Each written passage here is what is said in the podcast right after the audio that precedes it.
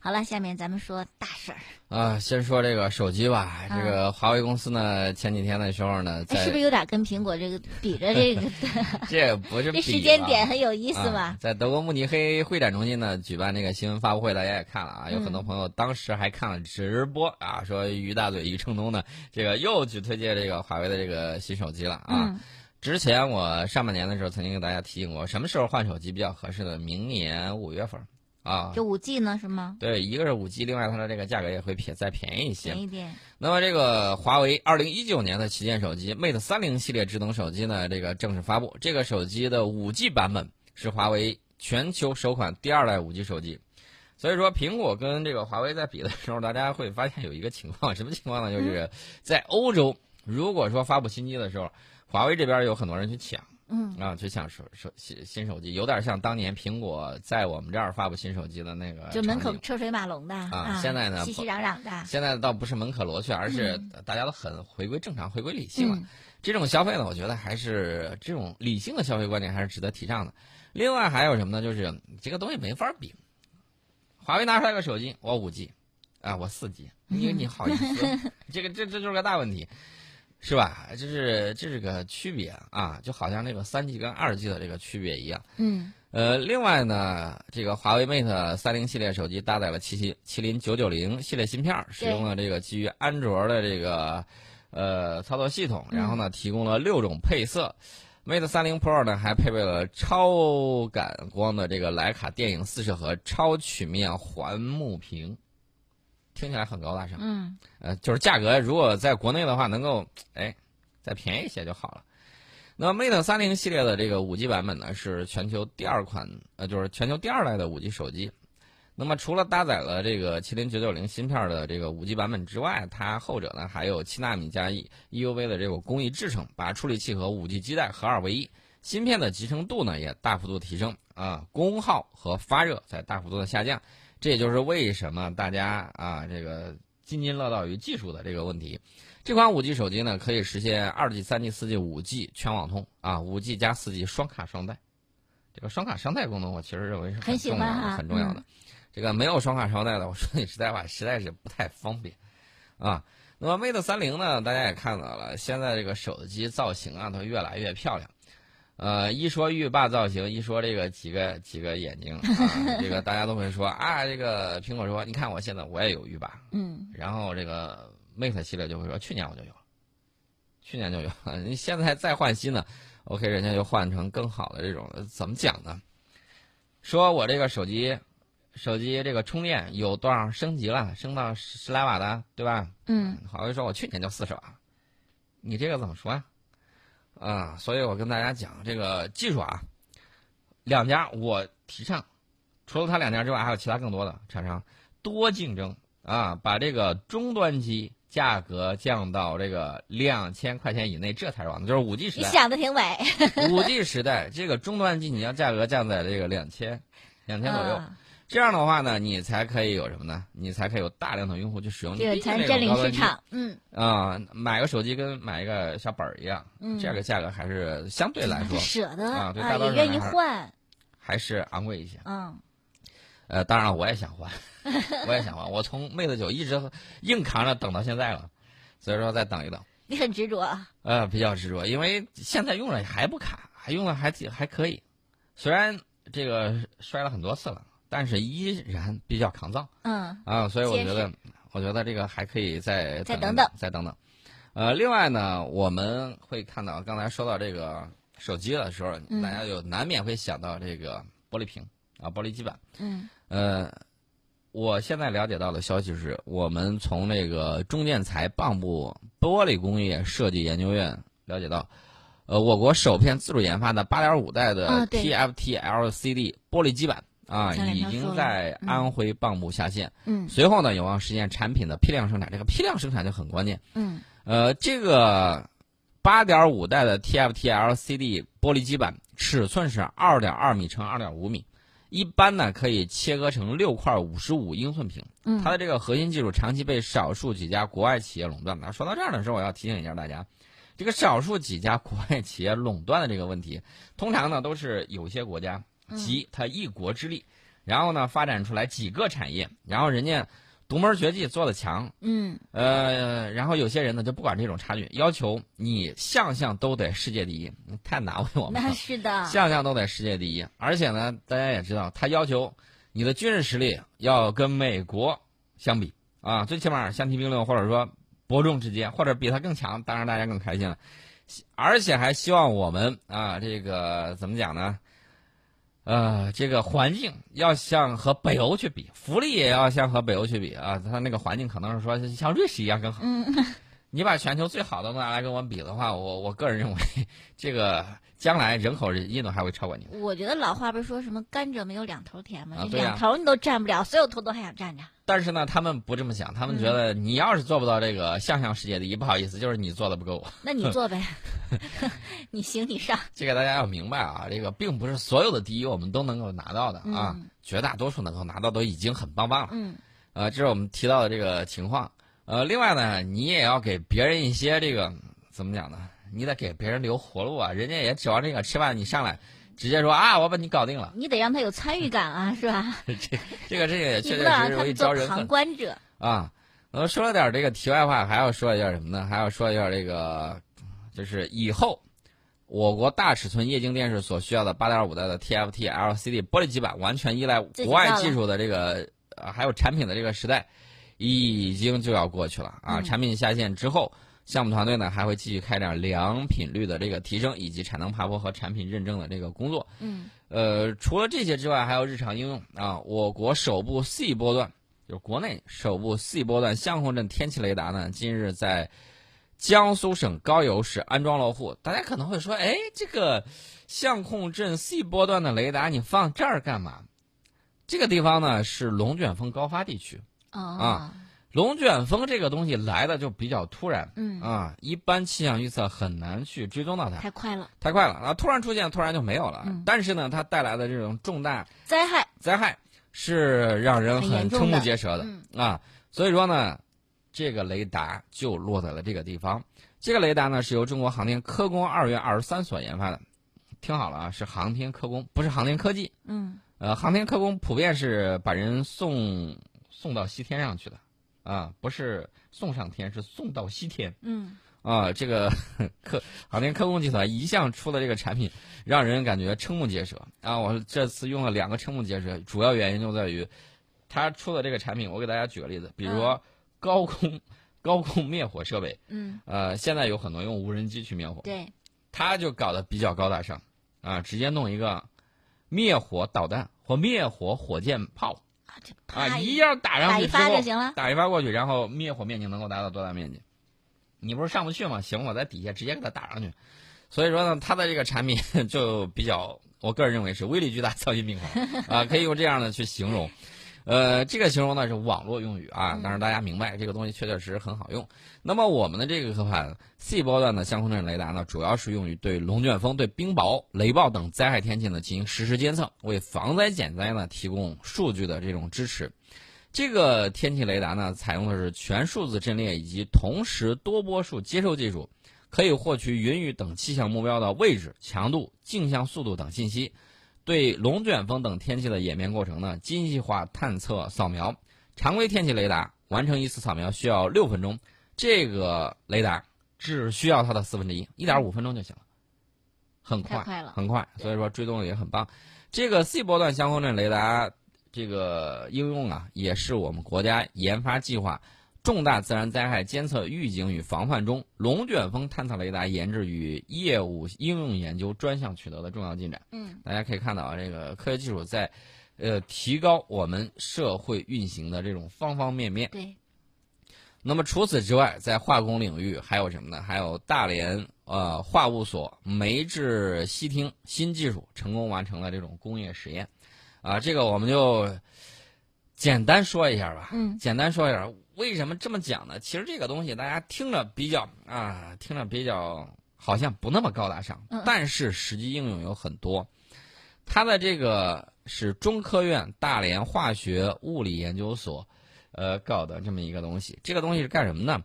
呃，进行这个煤精合成器直接制低碳烯烃技术的工业实验。嗯，在实验室是一回事儿，工业实验是另外一回事儿。工业实验成功了，那就意味着你可以大批量的这种生产，规模化生产。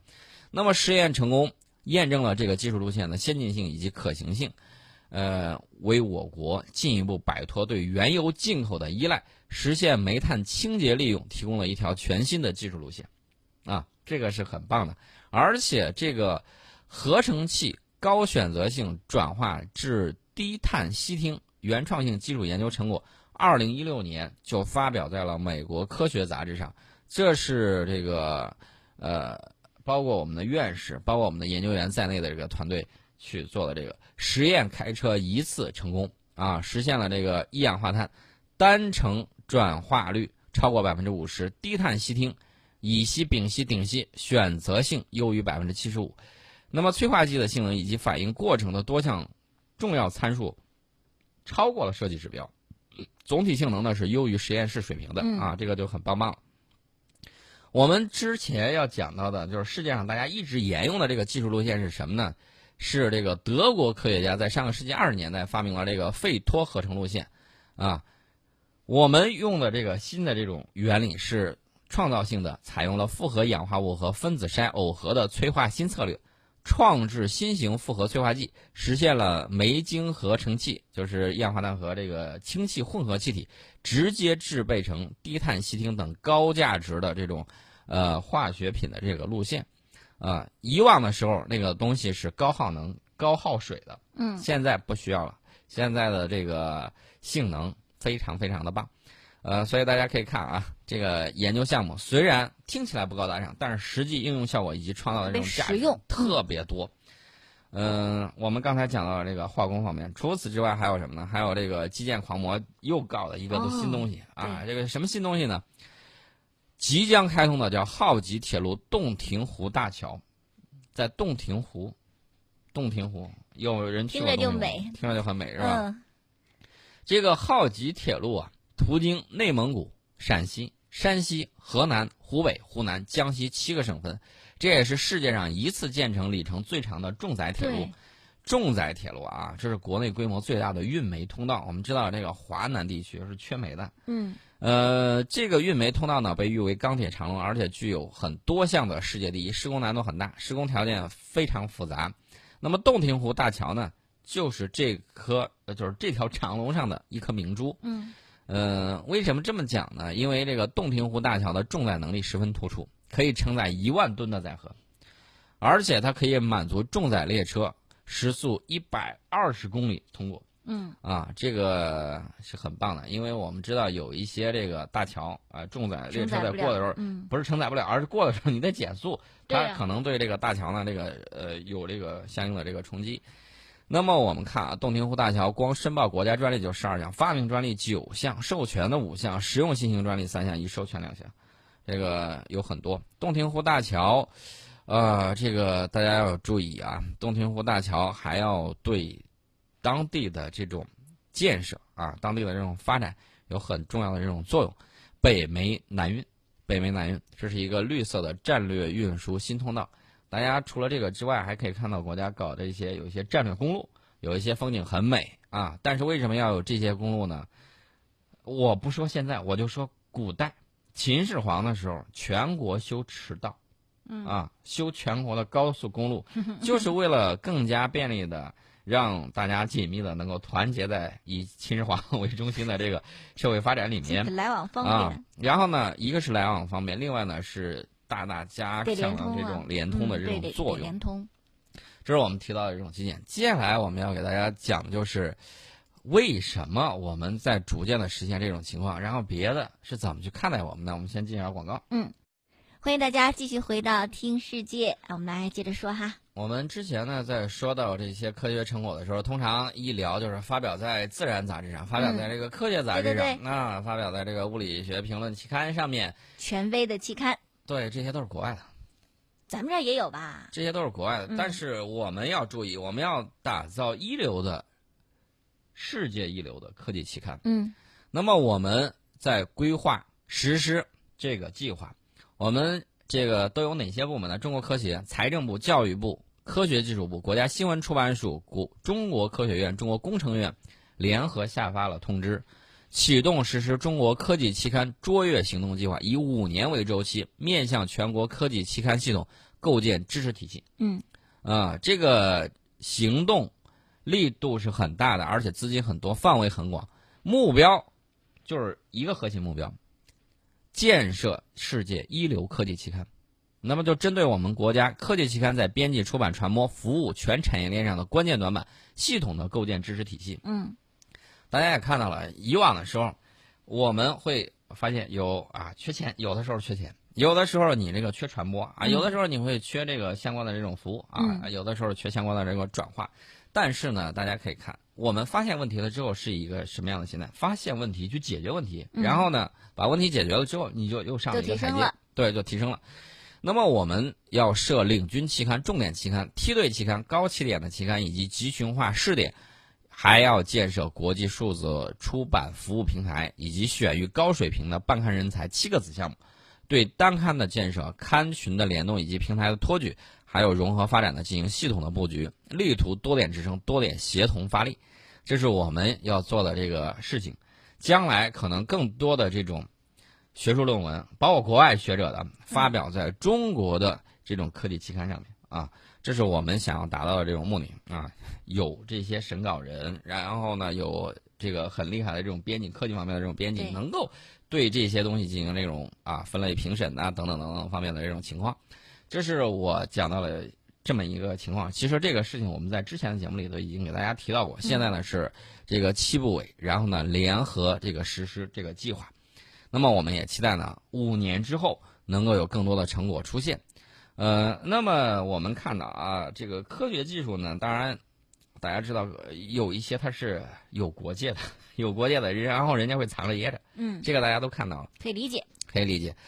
那么这些技术的这种交流呢，很多国家，尤其是广大的第三世界国家，他们很期待有这样的这种技术交流，有这样的科学方面的这种合作。那么我们看。东盟国家啊，跟我们离得比较近，然后呢，大家原来的时候又在这个儒家文化圈里面受影响的也比较多，呃，大家也愿意去做一些在教育方面呢更多的这种投入，在科学技术方面有很多的这种想法。那么我们看啊，我们有专门的这种大会，这种创新合作大会叫什么呢？叫中国东盟技术转移与创新合作大会。那么在这个会上呢，东盟各国的科技主管部门的负责人呢，就希望与中国在新兴领域加强技术合作。呃，近年来呢，在中国东盟科技伙伴关系和双边科技合作机制框架之下，我们已经支持了一千多个合作项目，啊，还是比较多的。然后大家呢会发现，悄无声息的，我们就已经在做这个事情了。嗯。呃，泰国高教育科研创新部常务秘书长这个萨尔萨姆呢，他就说，去年的时候。我们成功建立了中泰微生物技术联合实验室。最近，中泰天文科技青年夏令营成功举办。我们在与中国的技术合作呢，正在不断的拓展。那么，柬埔寨国务秘书国家科技合作创新委员会的主席邓希尼表示，科学技术和创新能力的运用呢，可以增加就业、减少贫困、加快经济的增长。这对东盟成员国来说尤为重要。希望同中国。在各类经济发展计划和项目中携手合作啊！除此之外了，包括这个缅甸啊，包括其他有一些国家，都希望在这个“一带一路”倡议之下与中国开展科技合作啊，为科技主管部门以及企业和事业单位呢搭建一个创新的平台，这样呢也有助于当地的这种经济发展和技术的这种开发。